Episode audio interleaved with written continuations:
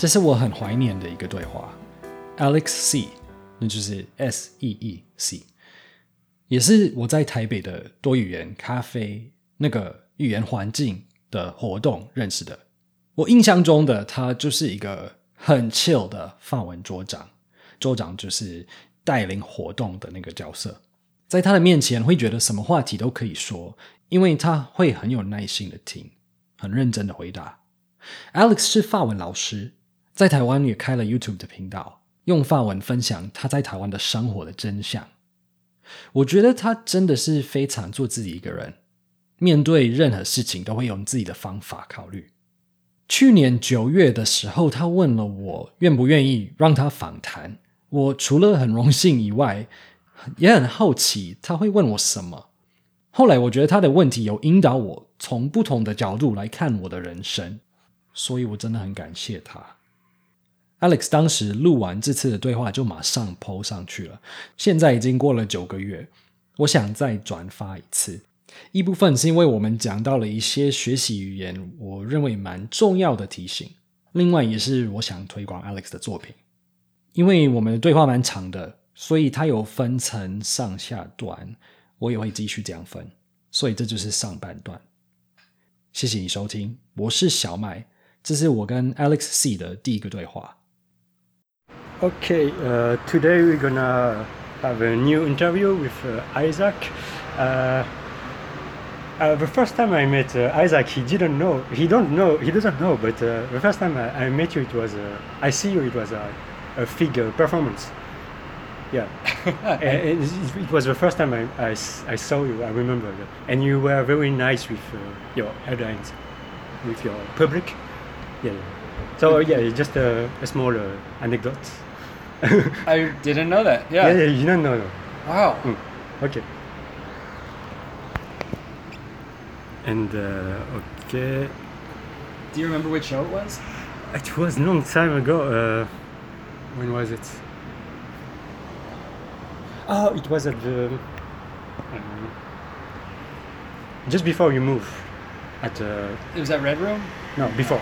before. Oh, oldie goodie Yeah, that's right. at That's that bar. Okay. Yeah, I, I was only in, in one show there. I think it was just so. It must have been that one. It was it The was last in, one, I think. in November or something. Yes, yes. 2000. I think it was the last one before uh, you move. Uh, Yeah, the place. Yeah.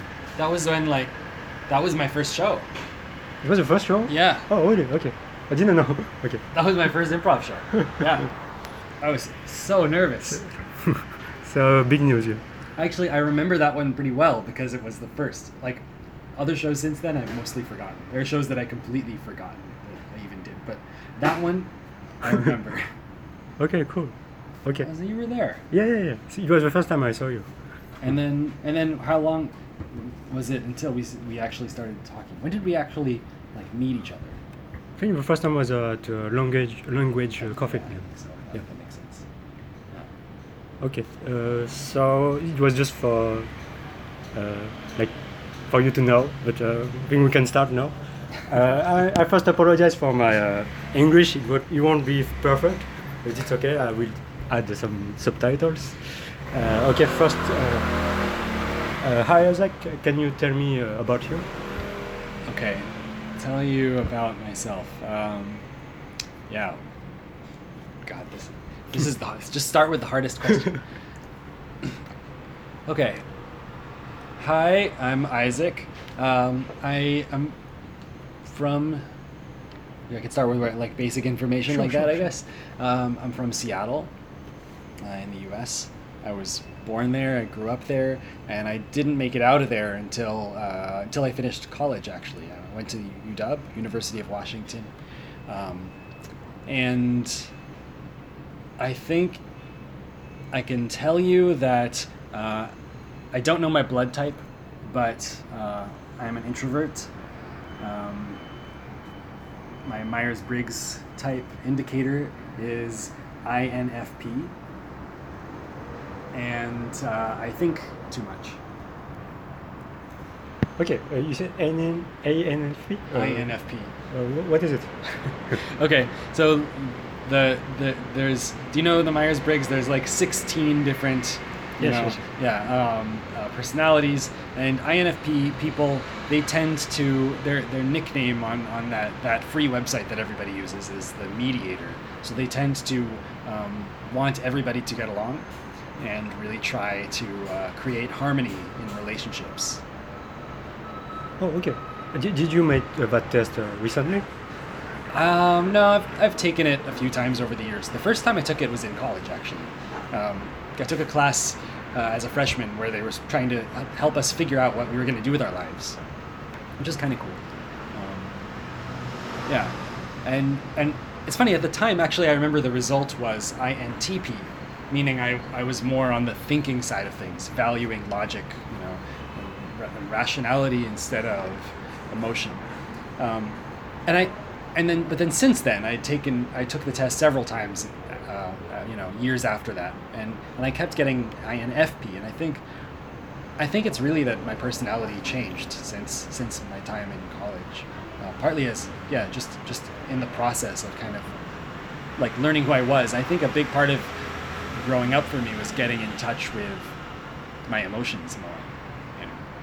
Okay. Oh, okay. But that's inter- That's interesting. That, that means your your personality can change.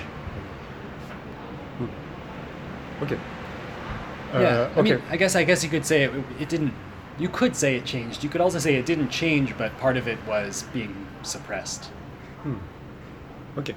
Uh, okay, we're gonna come back to this uh, this uh, later. Uh, okay. Uh, uh, what do you, why, why do you choose to, to come to Taiwan? Um, okay, so after college, I started learning Chinese, and that was a decision that I made when I, I kind of thought about what I was going to do with my life. Um, I majored in computer science, um, but I was I, I, I wanted to be I wanted to be the rebel. I didn't want to be the guy who gets a job right after college and you know just just just works um, at a at a software company. Um, but I didn't know what I wanted to do. Um, I- okay, I guess I should say I knew I wanted to travel around the world. so, uh, so yeah, and I, I, I, I thought, okay, uh, like I think I just actually just said like one day I was like, okay, I'm gonna graduate from college. What am I gonna do? Um, and the first thing that came to my mind was learn Chinese. It was just kind of his voice was like, learn Chinese. But just uh, like that? Yeah, kind of like that. It was just like, you want to learn Chinese? And I was like, oh, okay. That seemed right. It just kind of felt right. When the when the idea popped into my head, it felt right. It, so it, I guess you could say it was an intuition. Okay. And oh. then, um, yeah, and then and then I, I, I went to China to learn Chinese, but um, but uh, it didn't it didn't you know things never go the way you expect. It didn't work out the way I was expecting, and uh, but in the process, I, I wound up in Taiwan for a couple weeks, and Taiwan really made an impression on me.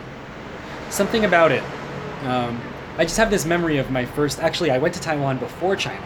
I was it was kind of like my my first entry entry into Asia was Taiwan, and I was staying at a, the apartment of a high school friend of mine, um, who's who has Taiwanese family, and they weren't there, but they let me. They were really nice. They let me use their apartment while I was in Taiwan for two weeks. So I just got I just had I had an apartment to stay in. I didn't. This was before Airbnb. So this, this was, so I didn't. You know, I I would have had to stay in a hotel or backpacking hostel otherwise. So I had this apartment, and I remember waking up um, the first night. I get there in the apartment, and I crash, and I'm totally jet lagged, and I think I, I fell asleep at like 8 p.m. And I wake up. I woke up around 4 a.m. to the sound of motorcycles outside, right outside the window, and I had never heard that sound before because where I'm from, Seattle, nobody rides a motorcycle, you know, unless you're like in a biker gang or something, right? So this sound of motorcycles, like just bearing down the street, and the smell of the smoke coming into the window, like the room was filled with like exhaust. That's what it smelled like, and and just like the smell coming from the furniture in the apartment, and the humidity of the air, and all this stuff. Somehow, like it just it was this moment that felt at once like very very strange but also some there's something kind of familiar about it and i, I don't know why or what or how else to put it but it set the stage it kind of set the tone for um, just kind of having this this feeling in Taiwan of it was I guess it was kind of like the place where I I discovered what it it almost felt like I found part of myself. I don't know how else to put it. Oh, okay. So, okay, so you came here before before going to China. Yeah. Okay, so it was uh, very different. I guess. It was, oh, very different. Yeah, yeah. China was interesting too. Um, but uh, and I spent nine months in China. That Okay, time. whoa, a big time. Yeah, um, and then and then afterwards, I my my my big dreams. I guess I, I had imagined that I would like master Chinese in a year, and and like also have a band because at the time I was I, I was in a band uh, Oh. in, in in college in, in Seattle, and, and I I thought my bandmates were going to come with me to China. That was like the original, you know, wishful thinking plan. And I thought we were just going to like kind of tour around China and then tour around the world and just like live that, you know, band cool. traveler lifestyle. It didn't happen that way. Um, and after nine months, I kind of had had enough. I was like, okay, well, this so much for that. Um, I'm still, you know, I was still in the same place that I, I started. My Chinese hadn't gotten that much better, um, and it just sort of felt like I just didn't. I wasn't where I wanted to be. So, so I went back to the U.S. Um, I went ostensibly like like in theory I went I went to earn some money so that I could keep traveling beyond where I'd been before. But uh, and I, I- thought I was gonna stay back in the U.S. for a year, and and then you know enough time to save up enough money to kind of keep going a little bit. Go to maybe I don't know somewhere in the Middle East maybe somewhere in Europe. I, I had no idea, um, or maybe just somewhere else in China. But uh, but I ended up staying in the U.S. for another five years, and and during that time, a lot of things changed. Um, I, I kind of somehow the idea of Taiwan just kind of kept coming back to me. And the idea of going back to China. You, just spent two weeks uh, Yeah. at time. Yeah, I had been in Taiwan for two weeks and in China for nine months, but in my consciousness, Taiwan kept getting bigger and bigger. So, so the first time you learned Chinese uh, was uh, in China? Yeah, I I had done I had done a little bit on my own before that in the year before I went, but that was where I took classes for the first time, and the last time actually. Oh, okay. then, then you, you continue to learn by, by yourself? yeah, yeah. So after I came back to the U.S. from China, um, I tried to continue learning by myself. I downloaded some podcasts and stuff, um, and then um, and then about a year into that, I kind of, I kind of felt like I still wasn't getting any better, and I reached a kind of crisis actually in my Chinese learning, where it was like, it had been now I'd been learning Chinese for a total of about three years. I still was like really, really shaky, not not that good at it, um, and I just kind of felt like, well, maybe maybe I don't have the talent for the lang- for a language. Maybe this is a lot harder than I thought. Maybe I just just can't actually learn Chinese. So, so I was kind of thinking about just giving up. Um, and then what changed? A couple things. One, my younger brother, who was in college at the time. One day he, when we were we were talking on the phone, I think, and he's he said, "Guess what? I signed up for Chinese classes at my college." And you know, I was like, "Oh, I'm so happy for you!" And then I was thinking, "Shit, I cannot let him get better than me at Chinese." Um, we kind of have, yeah, a bit of a sibling rivalry, but um, but it's good. I really have to thank him for, for, for giving me that motivation. So Oh, thanks. Okay, so it gives you motivation to Yeah. still uh, learn? Yeah, Okay. yeah, yeah. I, I thought, okay, no, there's no way. I've got to find a way to get better. So I kept trying. Um, there's no way I, I mean, I mean, there's no way I could let him, you know, surpass me in Chinese. Um, I know it's kind of a petty motivation, but it, it worked. Yeah, sure. It's Um, competition spirit. yeah, yeah, the competitive spirit, whatever. Um, and uh, and then I had this kind of shift in my thinking at, at, a, at, at one point where I, I was I, I found a blog by this um, guy, an American who learned Japanese actually, and he he did it in a really unique way. He created a completely Japanese environment. Com- he kind of turned his life into the life of a Japanese speaker while still living in the states. So he he he actually like he he uh, what's the right word? I'm sorry, I'm searching for the word. He wouldn't let himself do anything in English. He wouldn't. He didn't let himself read or watch Okay. TV or listen to music in English. Hmm. He didn't even let himself hang out with English-speaking friends. He basically just made him made he made himself live in Japanese um, while studying Japanese too. And the name of the blog is All Japanese All the Time. That's the name. Yeah. And and the part of this blog that really inspired me actually was not that. It was that he changed the way I thought about the problem of learning a language. I had been thinking the problem of learning a language is that learning a language is hard. But no, actually that's not the thing that makes it hard. What makes it hard is that it's is that you lose motivation, is that it's boring, is that Sure. you get tired, you get Sure. burned out. And that's where I was. I was burned out. So instead of thinking of it as how do I learn Chinese better, I thought how do I learn Chinese more easily?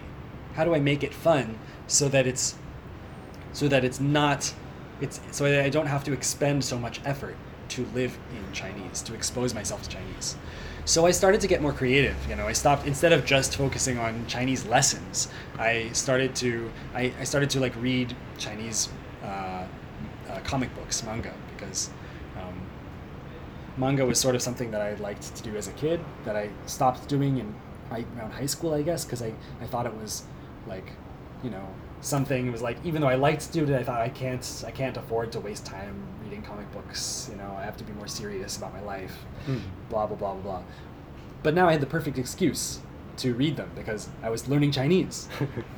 Sure. So that, you know, listening to podcasts and music and watching TV, and I didn't, and it was like getting out of the mindset of like, I'm watching this Chinese show in, on TV so I can learn Chinese. No, it was just, I'm watching this show in Chinese so that I can be entertained. And the fact that it's Chinese, that's as long as it's Chinese, it's okay. It doesn't matter, right? And if it, if I'm not entertained, I can switch to a different show. As long as it's in Chinese, it's fine. Hmm. But that's very interesting. You, you change uh, your mindset about uh, how to learn. Like uh, you, see it like uh, how to learn like in a fun way. Right. So it's, that's very interesting. Yeah. Thanks. That's very Yeah. different from uh, the school who, who tell you you need you have to learn this this way. But uh, actually, there's a uh, very a very, uh, lot of uh, way of learning. hmm Exactly. Yeah. Yeah. Um, and I, I, I think it also kind of gave me when as I started to feel capable of speaking a little bit more, it gave me a, a way of escaping from from my life at the time, which had been in English. You know, which had been kind of a little bit. I was I, w- I wasn't so thrilled about where I was, you know, in my life at the time because I had. I had failed at this this uh, attempt to to live in China and, and learn Chinese, and now I was back in the U.S. I was working, but I didn't love my job. Uh, ca- can I ask, ask you uh, uh, how old were you at, at the time? Yeah, so uh, I guess I came back. When I came back, I was 22. So during this phase of my life, I guess, living in the U.S., uh, working and learning Chinese was about from 22 to 27. Okay, so during that time you got like a little job, like a part-time job. No, I had a full-time job. Okay, Uh, I was doing software Okay. engineering. So you you you learn Chinese during your free time. Yeah. Okay. So my commute was mostly, you know, I would on the bus to work. I had about an hour long bus ride to work and back. So I would always, you know, read in Chinese or listen to Chinese or whatever. Yeah, That was you, like you were very time. motivated about this. Yeah, yeah, it was motivated. It was fun. Part of what motivated me was that it was way more fun than my job. It was like it was a way to escape, right? Hmm. Okay, uh, okay. So you you did that during uh, how long? Like five years.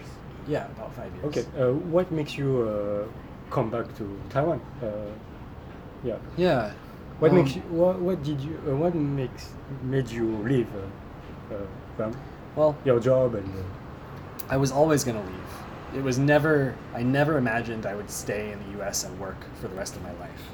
Um, and at the time, and like I said, I thought it was maybe going to be a year. It turned out to be five years um, for a few different reasons, but uh, it was just a matter of when. And at one point, I, I actually I waited until I got a promotion at work because I wanted to feel like I was leaving on on a good foot, you know, like leaving on a on ending on a high note. And so and so I, I got a promotion um, and then and and then I you know a few weeks later I went to my boss and said I'm, I'm leaving soon going to Taiwan um, okay, so y- did you plan your, your travel to Taiwan? To Taiwan?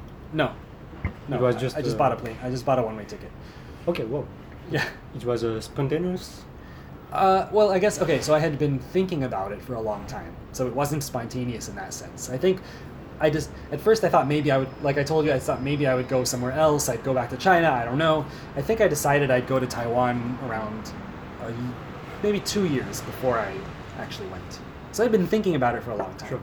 but I didn't.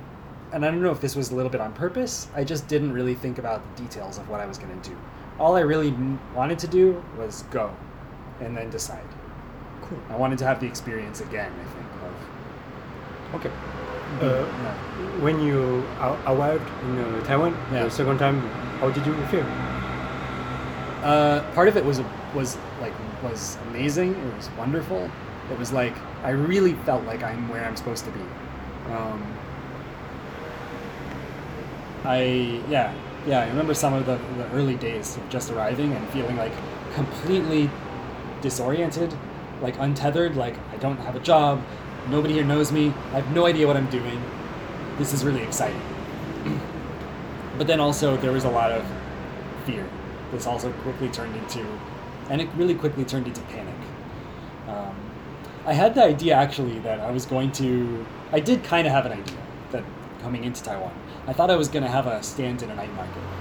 I wanted to make some food to Whoa. like be uh, like a like I want. I, I saw like um, you know the guy like at the grill with the big spatula like turning the fried rice on the grill and i thought okay i want to be that guy I, I like to cook and actually besides other than learning chinese um, cooking was kind of the thing that kept me sane you know like when i was working in, in the us Oh. i would really look forward to getting off work studying Chinese, or, or not studying, but listening to Chinese, practicing Chinese on the bus ride home, and then getting home and cooking something. And so, so I, I love to cook. So I thought maybe that's what I would do when I get to Taiwan. Okay. Yeah. Hmm, okay. Um, Okay, we're gonna come back on that question. Uh, uh, so uh, uh, now, what? Um, um, how do you feel about Taiwan? What, what do you like in Taiwan? oh, gosh, I, I like a lot of things. I, I really like the life here. I mean, I like living here. I like the pace of life. Um, it kind of it the the in general like the energy level here is in terms of like like it's a lot more compared to say Seattle. I feel like there's a lot more of a sense of of um, uh, I don't know how to put this. It's more relaxed. Like like um, there's a lot lower level of suspicion here among people Hmm. um, in the sense that you know walking down the street like you don't you don't feel this same like hyper awareness that I feel in the, in the states. Sure, sure. Yeah. I have the same in France. Okay. Yeah. Um, and and so for me that just lets me kind of settle more living here. You know, I feel way more settled living here than I ever did living in the states, and so and that lets me kind of I think be just more comfortable in my own skin in a way, so to speak. Yeah, great. yeah. You feel more secure, so more, uh, more, more relaxed. So Yeah. it's more easy to be yourself. Yeah. yeah. I mean, I could talk about a lot of other details, more, more, more seemingly superficial things, but that are also important. You know, like I like that Taipei is a pretty big city. It's a metropolis, but it's also relatively compact. Um, it's easy to get around. I don't have to have a car, which is a goal that I've always had. I'm never wanting to own a car. Um, it's just easy to kind of not have all those trappings of that are like unnecessary things in life you know not you don't need to have a big house you don't need to have a car you don't need to have fancy this and that like you can just do what you like to do at least that's my experience of it Okay. Uh, what, what is what, what else do you, do you like? Can you tell me like maybe uh, two two two other two other things? Okay, yeah. Well, so one big thing, obviously, is Mm. speaking Chinese. I really like speaking Chinese. Um, it reminds me that I have succeeded in learning Chinese. I guess that's part of it. But Sure. but I also like the the way that that I like the way that Chinese communicates. It's different from the way English communicates. When I speak English, um, especially before I moved to Taiwan, and when I was kind of when I was still kind of a monolingual person, I really felt like communication was this kind of tentative thing. I don't know if you if you feel this way speaking French at all, but it's kind of like I these the communication patterns I learned growing up, you know, very much. It just didn't. It never seemed quite right. There's Mm. something about, and and and so learning to communicate in a different way, unit using different expressions, different speech patterns, uh, was was a breath of fresh air you know and so for me still uh, speaking chinese feels like i get to tap into a different side of myself than i do speaking english Hmm.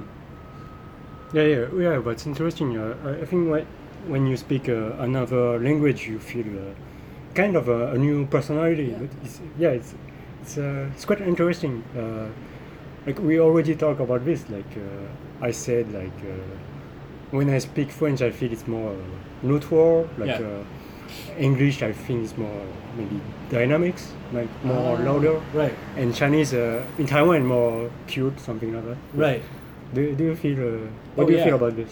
I, I think it's speaking of which yeah i think i for one for, for for instance i feel like it's easier to be playful speaking chinese uh, you know like i can like for instance like like well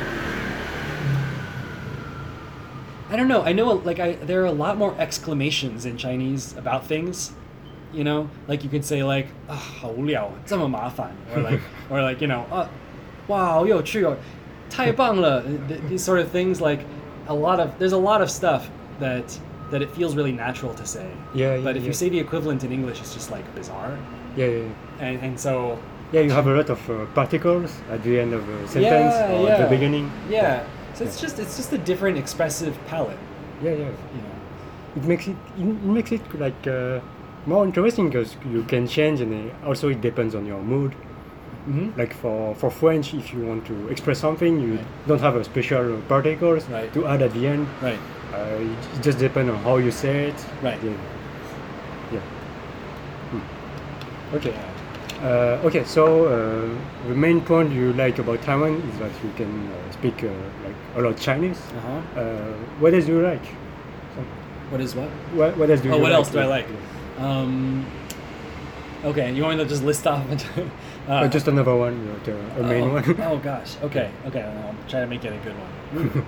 okay. Well, I mean, this is something that I guess I like. That's I don't know how incidental it is or not, but uh, I like. I have there's a community here of, of improvisers that I that I somehow ended up being a part of. yeah, yeah. That's And- where uh, I met you. Yeah. I saw you for Right, right. And Yeah. so, and, and, and improv has become like, um, in only the last three years, it's become an important part of my life. And I, I don't know. I mean, I guess I, maybe I might have wound up doing improv living in, if I had lived in another country too, but it just so happened that I found it here. And Can, can you first uh, uh, explain what is uh, improv, Oh, right. improvisation? Yeah. Yes, So, so to me, improv. Well, so the, the, the you know the common definition of improv you hear is that it's acting or a, a theater without a script, right? So you could think of it as a kind of performance. It's uh, improvised performance, theater performance. But but to me, it's sort of um, it's it's it's more about the practice than about the performance. what I like about it is playing games or practicing or creating things, telling stories with other people in this kind of collaborative way, and it has a a way of um, a way of kind of like I like that in improv there's this this this idea of the kind of rule the one rule of improv as being is yes and right basically you su- whatever anyone else says or whatever you say you support it Mm. everything is supported so there's n- no such thing as a mistake um, So- So you uh, Yeah. you discovered uh, improvisation you know, when you came in Taiwan. yeah So uh, what uh, improvisation uh, gave you? Uh, it helps you to develop yourself. Or? Yeah, yeah, a, a lot of that. When I first started going, I was so nervous, and it really helped me face that, right? What was I nervous about? Well, for me, and I think everybody who does improv is nervous about something a little bit different because everyone is a little different. But for me, I was, at first, the first thing that came up was being really afraid to say something that would offend someone because we're making things up so much you know, on the spot. We don't have time to think about it beforehand, and so whatever comes out of your mouth, you don't really have that much control over. And and I was afraid that I would say something that would hurt someone else. Um, and so, and in fact, that happened. Well, really? yeah. So my worst fears came true. Um, in I think it was my second time. Um, I said something. So one of the guys on the, uh, the improv in the improv group, he was actually the one who was teaching us that, that um, early on. Um, uh, he he's he we were we were so he's we were describing people and we had to come up with a description for somebody and um, I said a guy who's who a guy who's bald and so the thing about this guy is he's missing a lot of hair like he's missing some hair right? Not a lot of hair sorry. Anyway so I was um, so I was I was totally you know I was I was mortified that I had like just said and I, as soon as I said it a guy who's bald I was like just watching him for a reaction. I was expecting him to like you know to, to get embarrassed maybe get angry and but he didn't. He actually just like well he didn't react at all and and I think and I mean I don't know if he noticed or I don't know if he connected it with himself maybe he did I was afraid he would think I was making fun of him, but nothing happened. And and so that experience and a lot of other experiences later on like that have kind of helped me just get used to accepting that sometimes you say embarrassing things and it's okay. You won't, you know, you won't be ostracized for it. You know, nothing. It won't be the end of the world. Nothing terrible will happen. Hmm. I think uh, it looks like it, helps you to. Uh, there are much to do things. You have more guts to do uh, things. Yeah. yeah, yeah, definitely. 你刚刚听了 Alex See 跟我的对话的上半段。他的 YouTube 频道有很多很多作品，所以如果你对于一个住在台湾的法国人的生活，或者他对台湾的想法感到好奇心，或者你想要练习法文，你可以去 check out 他的频道，我会把链接贴在下面，谢谢。